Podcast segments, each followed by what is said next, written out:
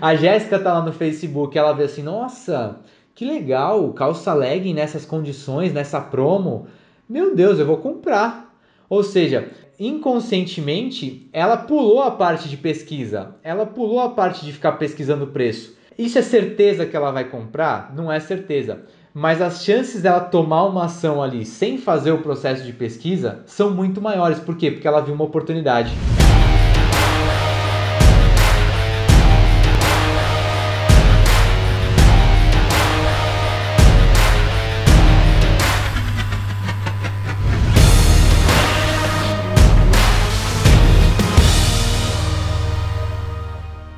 Galera, está no ar o episódio 5 do GuandaCast, o podcast sobre tráfego pago, marketing digital e o que mais tiver de legal.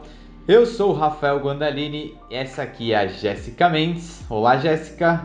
Oi pessoal, como sempre uma honra estar aqui em mais um quinto episódio já do GuandaCast que eu permaneço firme e forte, é isso aí. Vai ser sempre assim, né, se Deus quiser. É, e hoje, né, já que o clima é de disputa, na semana passada a gente falou sobre tráfego pago e tráfego orgânico. Hoje a gente vai falar sobre uma outra disputa do marketing digital muito conhecida para quem faz tráfego pago, que é Google Ads ou Facebook Ads. Qual deles é o melhor? Por qual você deve começar? Qual vai te trazer mais resultados? A gente recebeu muitas perguntas, inclusive, sobre isso, porque às vezes as pessoas têm, elas tendem a começar pelo Facebook, e elas acham o Facebook muito complicado, elas acham que a solução delas está no Google. Tem gente que também acontece exatamente o contrário, começa pelo Google e acha que depois a solução vai ser no Facebook. Eu só acho que a gente tem um problema anterior. Que é? O que, que é Google Ads e o que, que é Facebook Ads para quem não sabe? É isso, né? A Jéssica tá aqui sempre para dar aquela, aquela moral para quem meu chegou do zero aqui que não sabe nada e é para você também, mesmo que você esteja aqui do zero, o, o GuandaCast é para você também. Antes então de começar, só o lembrete que eu sempre esqueço, tá? O GuandaCast ele tá disponível no YouTube para quem quer assistir na gente, para quem quer ver a gente, tá disponível no Spotify para quem quer escutar a gente. E se você quer saber como ver os episódios anteriores, você pode entrar em www.vitrine360.com, que lá na, no topo ali no, no cabeçalho vai ter um link para o podcast que você pode ter acesso a todos os episódios anteriores na plataforma que você preferir. Mas como a Jéssica falou, vamos então primeiro contextualizar essa disputa. Vamos falar um pouquinho do que é o Google Ads, do que é o Facebook Ads. Começando então pelo Google, que a gente acaba falando menos aqui, já que a gente tem um, o nosso perfil é mais focado em vendas no Instagram, mas a gente também conhece, também gosta muito do Google. O Google Ads, a, ele começou, né, há muitos anos atrás, ele era conhecido como Google AdWords, que era basicamente aquela rede, a rede de pesquisa do Google. O que, que é uma rede de pesquisa do Google? Quando você está procurando alguma coisa, então vamos lá, você está interessado em comprar um tênis novo, você vai lá no Google, é aquele lugar onde você, aquele campo de busca em que você escreve coisas do tipo tênis Nike preto X, é nano X. E na hora que você aperta aquilo, né, automaticamente o Google mostra a, a busca do Google, onde vão ter os resultados para essa pesquisa. Se você está procurando um tênis preto da Nike, vão aparecer diversos tênis, tênis pretos da Nike. Só tem um detalhe, né? Os produtos que vão aparecer em destaque, é, as pesquisas que vão aparecer em destaque, são anúncios. Normalmente, né, no caso de produto, tem até o Google Shopping que aparece o produto em si mesmo ali, né? Você consegue ver a fotinho do produto. Mas se você está procurando, por exemplo, é, nutricionista em São Paulo, né, os três primeiros é, é, resultados da busca são anúncios, ou seja, a pessoa está pagando para aparecer ali no topo. Porque quanto mais no topo você aparece, maiores as chances de alguém clicar, por isso que lá é tão disputado, por isso que lá as pessoas pagam para estar presentes, tá bom?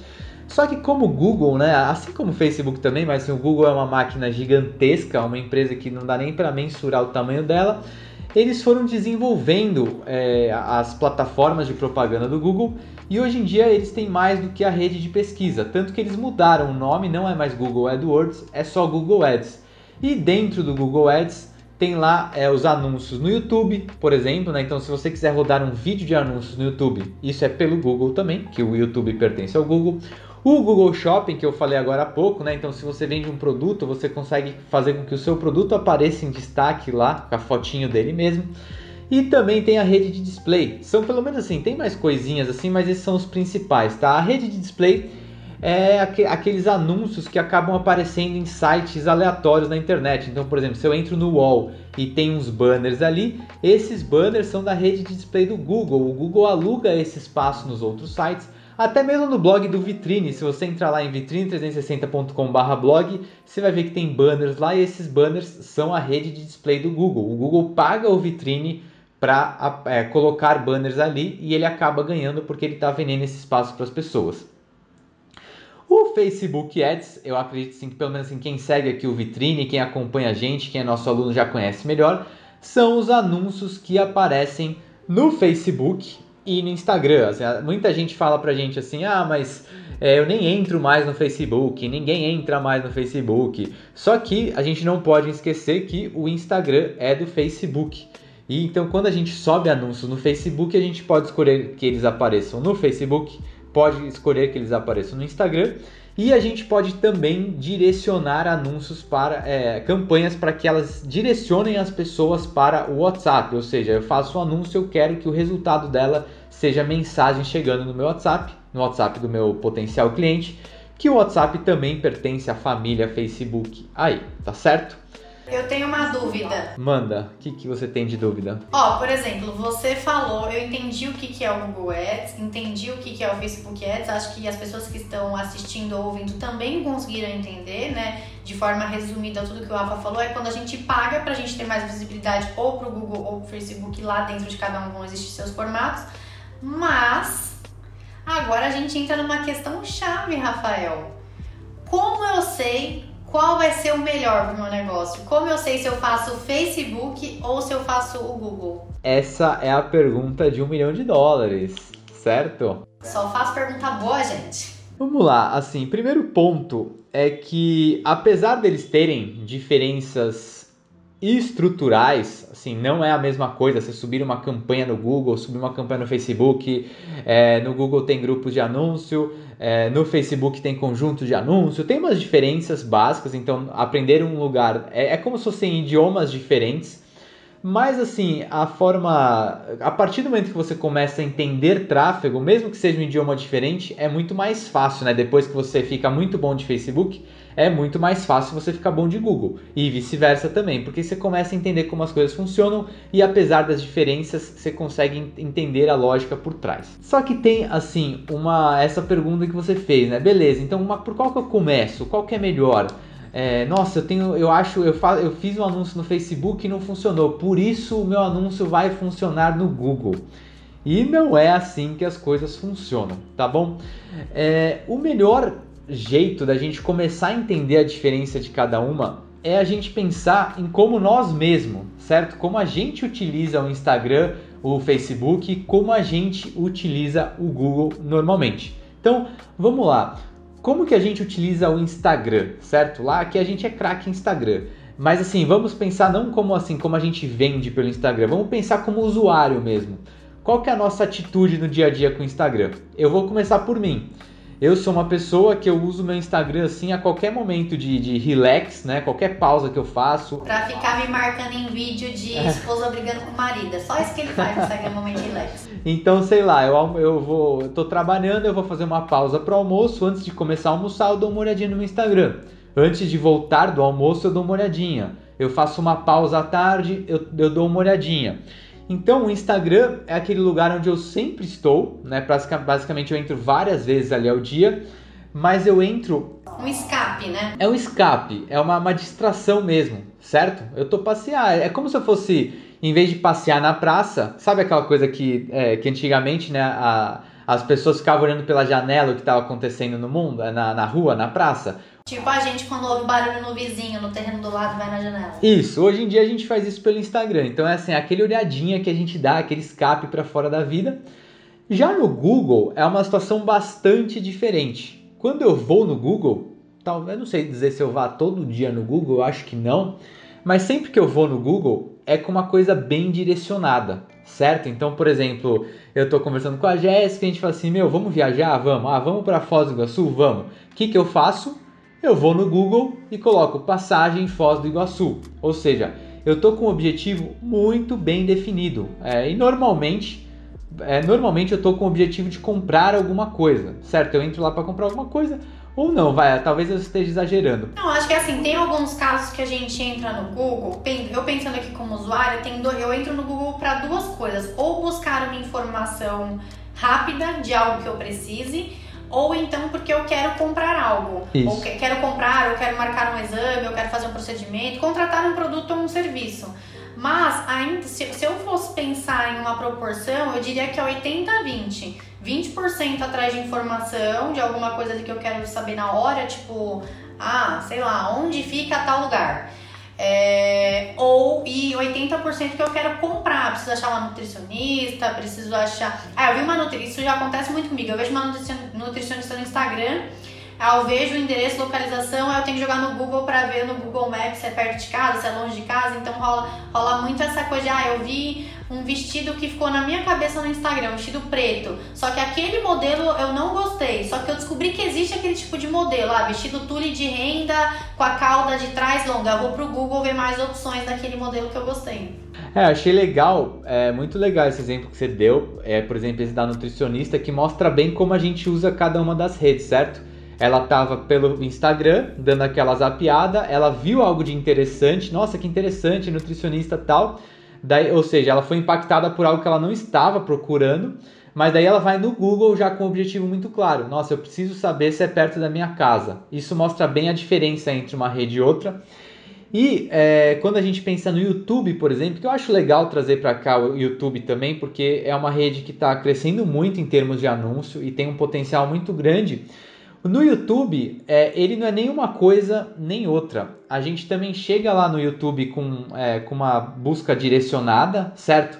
É, o YouTube não é como o Instagram, que você entra para ver o que está rolando lá. A gente já entra também buscando um conteúdo específico, mas normalmente a gente quer um conteúdo um pouquinho maior, certo? Enquanto que no Instagram é tudo muito rápido, né? A gente está vendo stories lá, a gente vê vídeos, mas a gente, esses vídeos são mais curtos. No YouTube a gente já está procurando um conteúdo um pouco maior, certo? A gente quer se aprofundar lá, né? Quer se aprofundar. Então eu tenho um exemplo muito legal que eu tô, tô buscando ainda, né? Que eu dei uma parada aí, mas eu tô buscando um relógio daqueles tipo Garmin, Polar, que são de corrida tal. E cara, eu entrei no, no, no, YouTube e eu comecei a ver vídeos que comparavam, sabe assim, a ah, Polar ou Garmin, qual que é melhor? E eram vídeos longos, longos, tô exagerando um pouco mas são vídeos de 10, vídeo de 20 minutos, que no Instagram esses vídeos não fariam muito sentido. As pessoas não ficam no Instagram num vídeo de 20 minutos. Mas no YouTube faz total sentido, porque a gente quer um conteúdo a mais também. A gente quer uma informação extra e talvez a gente não esteja pronto para comprar. Então você está vendo, eu ainda não estou pronto para decidir se eu quero Garmin ou se eu quero Polar. Por isso eu fui no YouTube buscar informações mais completas sobre cada um deles porque daí quando eu tomar a minha decisão, falar assim, nossa, eu quero Polar, aí eu vou no Google e falo assim, quero comprar Polar XYZ. Aí eu entro já no site, nossa, tem na Netshoes, eu já entro lá para comprar. E como vocês estão vendo aqui, o que acho que assim o mais importante que vocês entendam e é um erro muito comum das pessoas que estão começando a fazer anúncios é ignorar que é, as pessoas diferentes estão em momentos de compras diferentes, tá bom? Qual que é a jornada, né, Rafa? É, a gente chama isso é, a jornada do cliente, tá? Então, qual que é o erro que você comete quando você ignora a jornada do seu cliente? Você começa a fazer anúncio direto, anúncio compra, compra, compra para pessoas que às vezes elas nem sabem o que, que você vende, certo? Então pensa nessa situação, né? Eu estou em dúvida se eu compro um Garmin ou Polar. Eu ainda não resolvi essa dúvida. Então se aparecer para mim hoje um anúncio compre Polar, eu não vou tomar essa decisão, porque eu não estou pronto para comprar, entendeu? Inclu assim, há três meses atrás, por exemplo, eu nem sabia que eu queria comprar esse relógio, tá? Então, assim, há três meses atrás também não faria sentido esse anúncio aparecer para mim. Mas eu comecei a despertar uma vontade de comprar. Como que eu despertei essa vontade? Putz, eu comecei a seguir um cara no Instagram e esse cara usa polar e ele, ele foi mostrando no vídeo como isso fazia diferença para o seu treino. Daí eu começo a adquirir essa consciência, e daí eu começo a pesquisar a respeito, e daí depois de um tempo eu tomo essa atitude de comprar, de buscar para compra, diríamos assim. Então, a Jéssica citou o exemplo de emagrecer também, né? A gente tem aluna que é nutricionista Inclusive, eu estava fazendo uma análise de perfil de nutricionista esses dias. Então, assim, qual que é um erro que uma nutricionista é, comete? É simplesmente né, é, esquecer que só um pequeno grupo de pessoas está pronta para fazer uma consulta de nutricionista hoje. Tem toda uma base que lá, é o grosso mesmo das pessoas não está pronto para isso. Tem gente que quer emagrecer hoje. Tem gente que sabe que precisa emagrecer, mas meu, não tá com vontade. Tipo, fala assim: ah, deixa para depois, deixa para depois da quarentena. Eu não quero fazer. É, eu não quero ir no, no nutricionista justo agora. Tem gente que não tá nem pensando em emagrecer. Tem gente que tá falando assim: ah, eu tô acima do peso mesmo, mas eu não tô nem aí. Tipo, um dia eu me preocupo com isso, não é agora. E se você faz essa mesma oferta de, nossa, vem fazer minha consulta para essas três pessoas, a chance das três comprarem é praticamente zero. Talvez a, a que esteja preocupada em comprar, compre, tá bom? Daí você assim, tá bom, Rafael, então eu quero falar só com quem quer comprar, né? Eu não sou bobo, eu quero falar com quem quer comprar. Quem não quer comprar, não tô nem aí. Então, que se lasque. É, ele que se lasque. E então assim, eu falo assim, olha, é, quem tá pronto para comprar, normalmente, tá? É óbvio que existem buscas dos, dos tipos mais diferentes possíveis. Eu até lembro uma vez, né? Lá a gente contou no episódio 1 que a gente tinha um e-commerce, que a gente tinha um marketplace e a gente tinha um chat que a gente conseguia ver exatamente o que as pessoas buscaram no Google para cair no nosso site. E era muito engraçado a forma com que as pessoas falavam no Google. Tinha gente que escrevia assim: Oi Google. O corpo. Não, assim, oi Google, eu estou procurando um vestido para a festa de 15 anos do meu e da minha irmã, sabe? Assim, umas coisas muito malucas, assim. Né?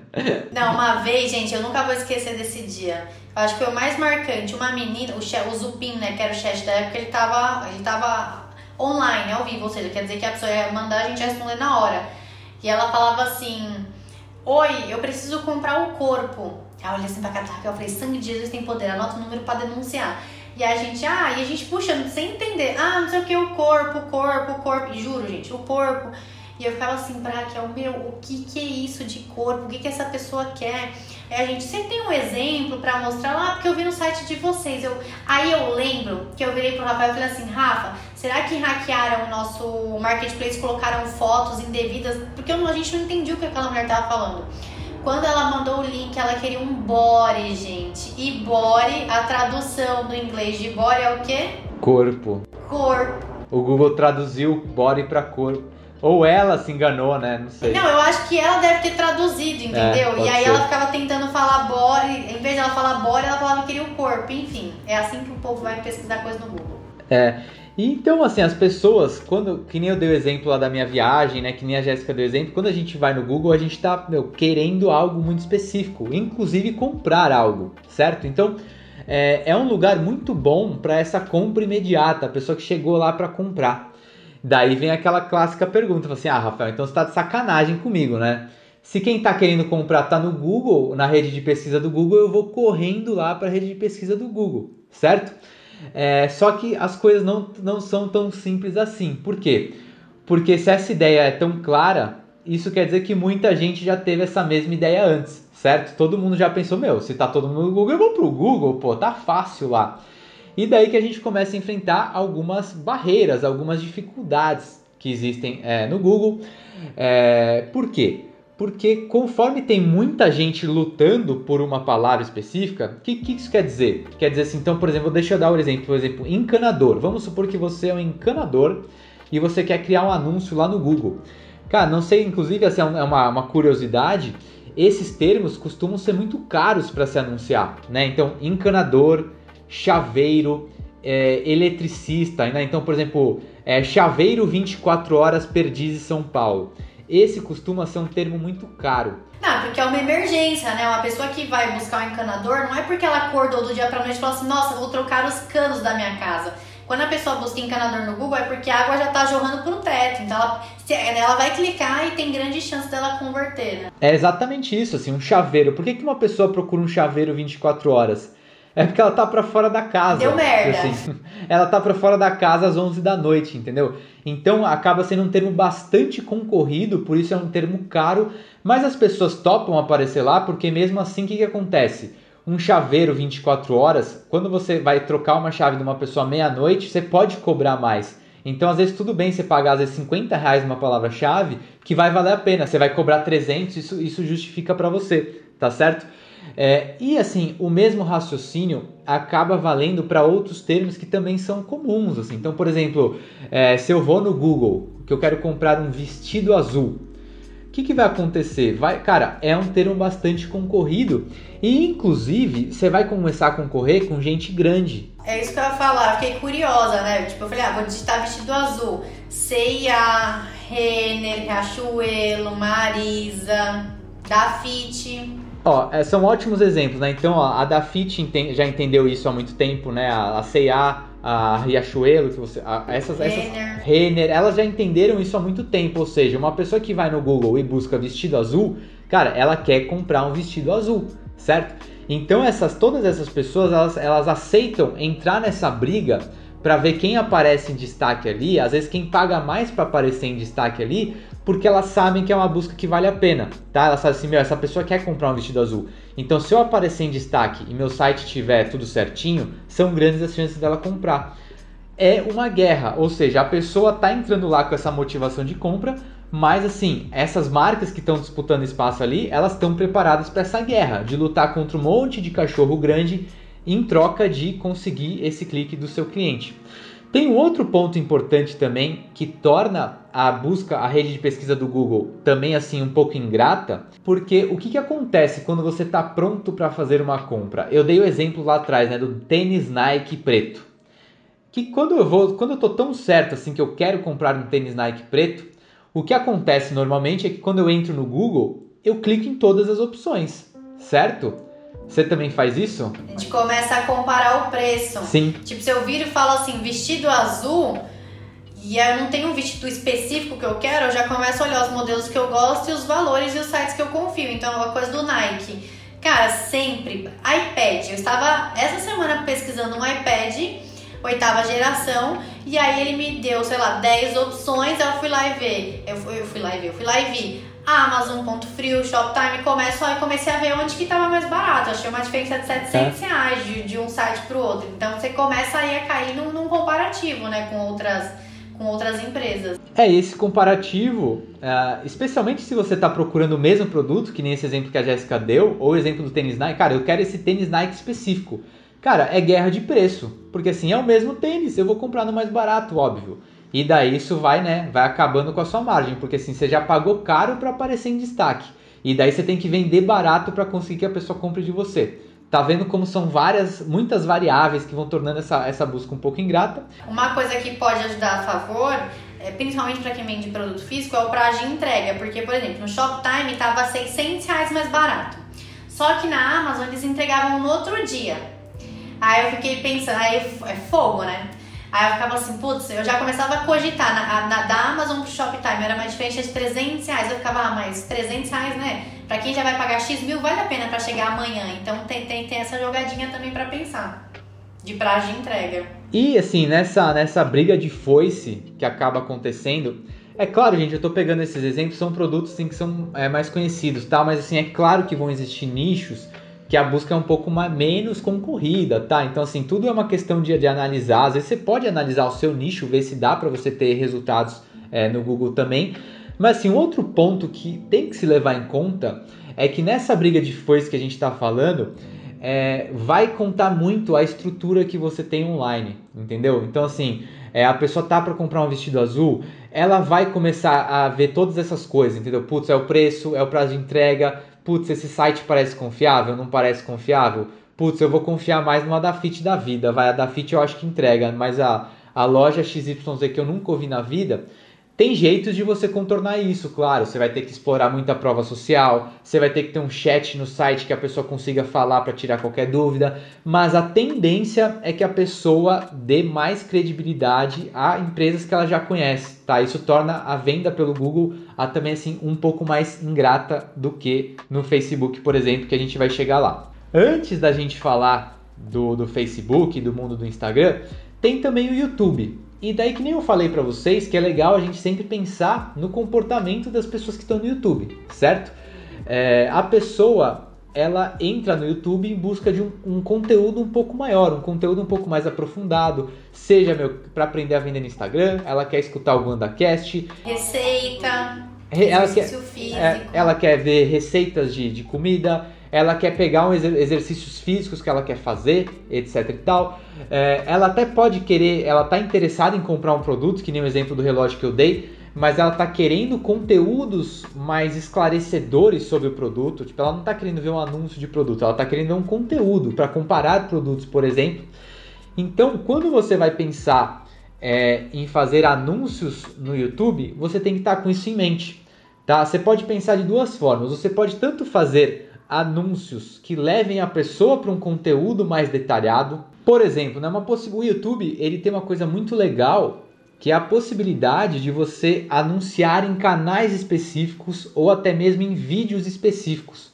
Então, por exemplo, é, se existe um vídeo muito bombado de automaquiagem, por exemplo, né, vamos supor que você venda produtos de maquiagem e tem um vídeo lá no YouTube que ele, é, ele é para é, uma pessoa que está se automaquiando e você vê que esse vídeo está bombando. Ele tem lá, meu, sei lá, centenas de milhares de visualizações e ele está aberto para anúncio. Você consegue anunciar.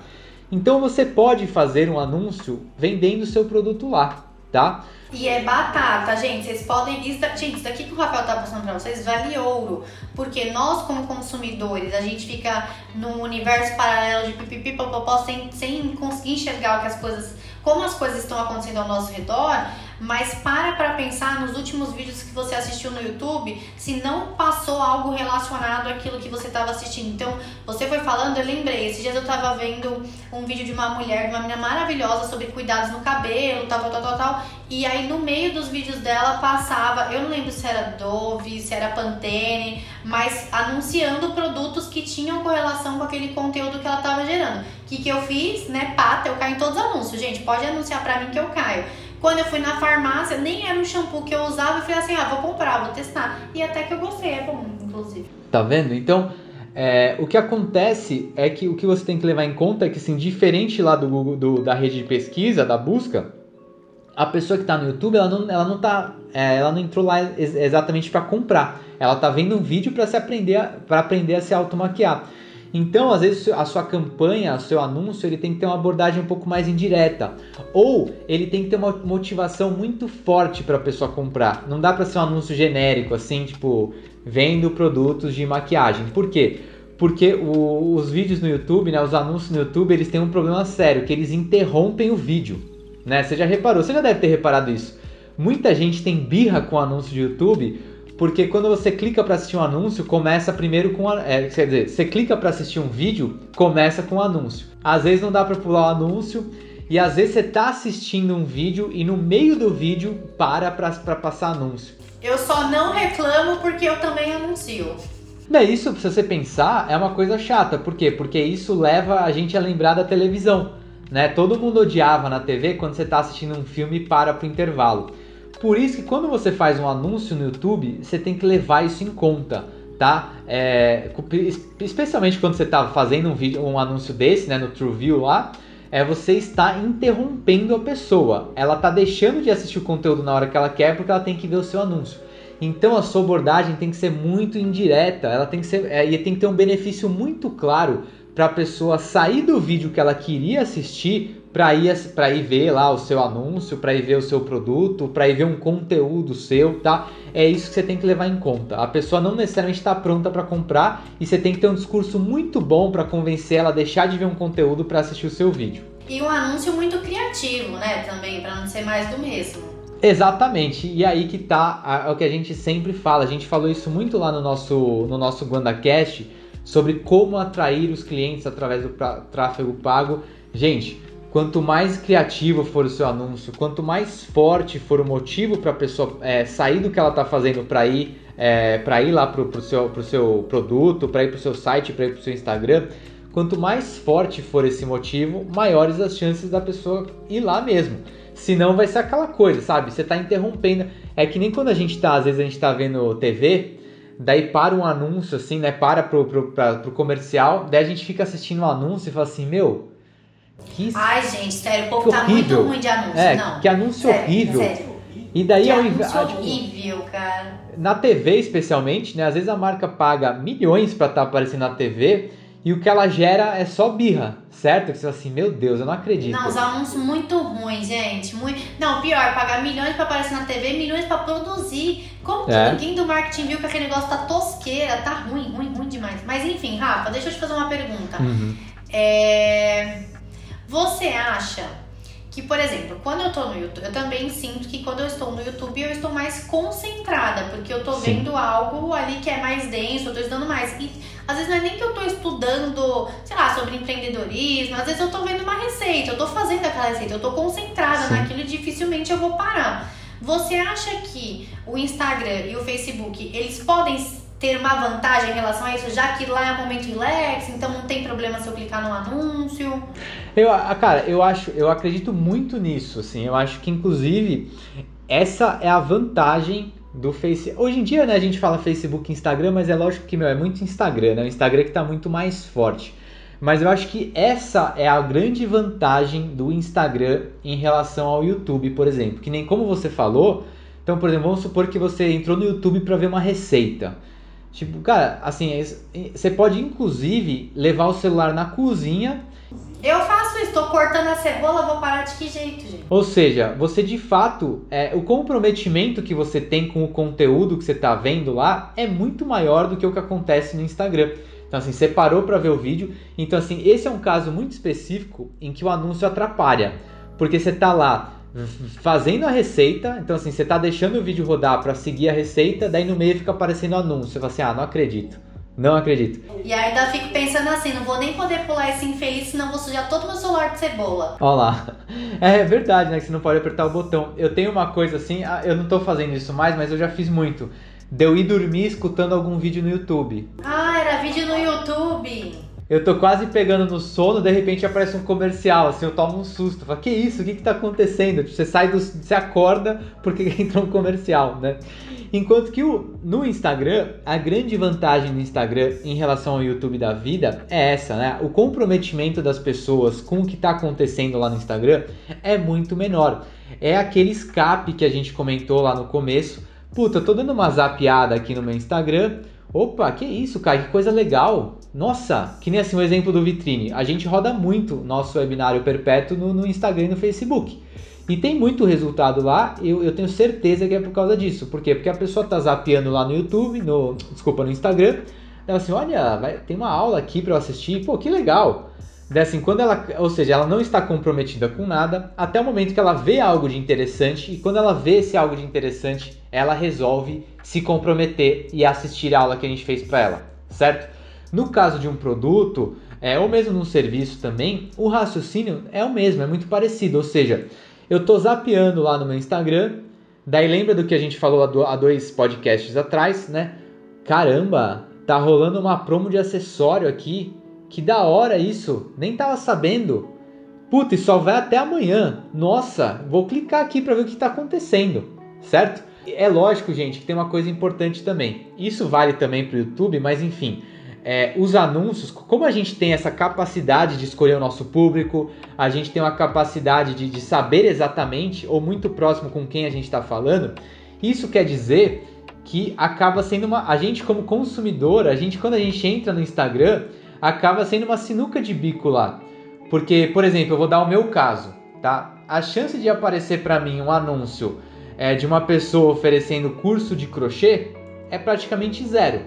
Por quê? Porque se esse anúncio aparecesse para mim, é, eu não ia clicar, certo? Ia passar reto para mim. Se aparecer é porque a pessoa errou muito feio na segmentação. Ela errou muito feio na segmentação. Agora, o Instagram, como eu tô lá, como eu sigo, por exemplo, vou dar um exemplo de esporte, de crossfit que a gente faz aqui. Como o Instagram entende isso, o Instagram sabe que a gente gosta de fazer esporte, o Instagram sabe que eu sigo pessoas que gostam de esporte. Então, assim, a chance de eu estar zapeando lá pelo Instagram e aparecer algum anúncio falando assim, eu, é só essa semana, a semana do relógio polar, sabe assim? Semana do short, já te falei que É. da, da marca lá esgotou. Isso, que a Jéssica comprou lá, compra as roupas fitness dela. Ou seja, a chance da Jéssica estar zapeando e aparecer uma, um, uma- um anúncio que tenha muito a ver com ela, fala assim, meu Deus, tipo, esse anúncio é um produto que eu gosto, de um tema que eu gosto e tá numa condição especial. Daí o que, que acontece? A Jéssica que tava zapeando lá, ela fala assim, meu Deus, eu Vou preciso. comprar. vou comprar, eu vou entrar lá e comprar. E daí a gente volta para uma questão que a gente falou lá no começo da rede de pesquisa do Google.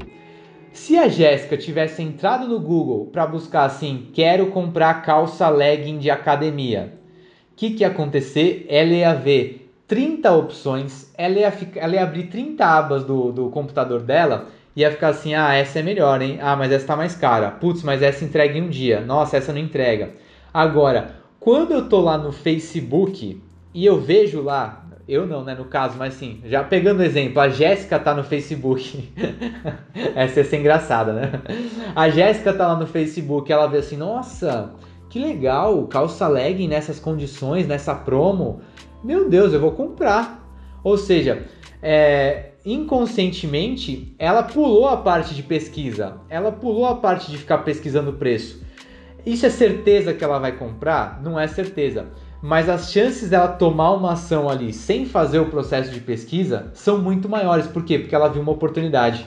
Eu vou te falar uma coisa que é uma frase que a gente bate muito aqui no Vitrine, que é que confusão gera paralisação. Sim. Eu acabei de lembrar que quando eu vou para a rede de busca, para o Google, ah, calça legging, e aí aparecem 20 opções, o que, que acontece? Eu tenho um monte de opção, é, é a coisa da vaga do carro. Eu olho, olho, olho, não consigo definir, fecho tudo e falar, ah, depois eu vejo isso. Agora, quando eu entro lá no Facebook barra Instagram, que eu vejo uma direcionada, sem muita, sem muito rodeio, é uma coisa que eu quero, mas sem ficar dando muita volta, tende a eu chegar lá e comprar. Ai, que doido isso. É, é, muito, é muito interessante mesmo esse comportamento. É, e daí, assim, uma coisa que vai, vai funcionar bem, tende a funcionar bem tanto no Google quanto no Facebook, é a questão do remarketing, certo? Para quem nunca ouviu falar, remarketing é toda vez que você impacta uma pessoa novamente, ou seja, a pessoa entrou no seu site e não comprou, você consegue impactar essa pessoa outras vezes. Você pode tem até, não sei se eu contei aqui no GuandaCast, mas assim, o, o meu irmão ele tinha o costume assim, então toda vez que ele entrava numa Netshoes da vida, ele não comprava na hora, ele ia até o carrinho, até o carrinho de compra, mas ele não comprava e ele ficava esperando, porque às vezes chegava um e-mail com desconto, às vezes ele viu um banner, assim, putz, eu entrei na Netshoes e o tênis está 500 reais. Daí ele sai e de repente ele tá no wall e aparece um banner lá. Só agora, compre o tênis com 10% off. Dele comprar por 450. Hein, meu? É. Eu tenho uma história boa também. O meu pai, ele é com tênis também, ou sapato, enfim, mas eu lembro que era um calçado. Ele foi olhar, aí ele olhou num site X da vida, no Netshoes da vida Aí fechou, beleza. E aí depois aquele bannerzinho ficou perseguindo ele em todas as outras abas. E ele achou que era vírus, tadinho. Ele achou que tinham infectado o computador dele com vírus. Ô, judiação, gente. Tem uma história, eu, é, eu já escutei essa história tantas vezes que eu não sei mais se ela é verdade, se ela é só uma, uma se é mentira, mas é muito engraçada, né? Da pessoa que pesquisou passagem para Machu Picchu, é, ela, ela queria comprar passagem para Machu Picchu. Dela entrou no decolar da vida, não comprou. Daí quando ela saiu, não é na hora e nos dias seguintes, começou a aparecer banners em todos os cantos, assim, vá para Machu Picchu, vá para Machu Picchu. Daí ela falou assim: "Meu Deus, eu tô tendo um chamado divino". Eu, eu tendo... já ouvi essa história também, só que eu não consigo lembrar de é. quem que era, mas eu já ouvi essa história também. Eu tô tendo um chamado divino. Os, os, os, os, é os astros estão conspirando para eu ir para Machu Picchu, mas não, era remarketing. E esse remarketing pode funcionar muito bem tanto no Facebook quanto no Google. Por que, que ele pode funcionar muito bem?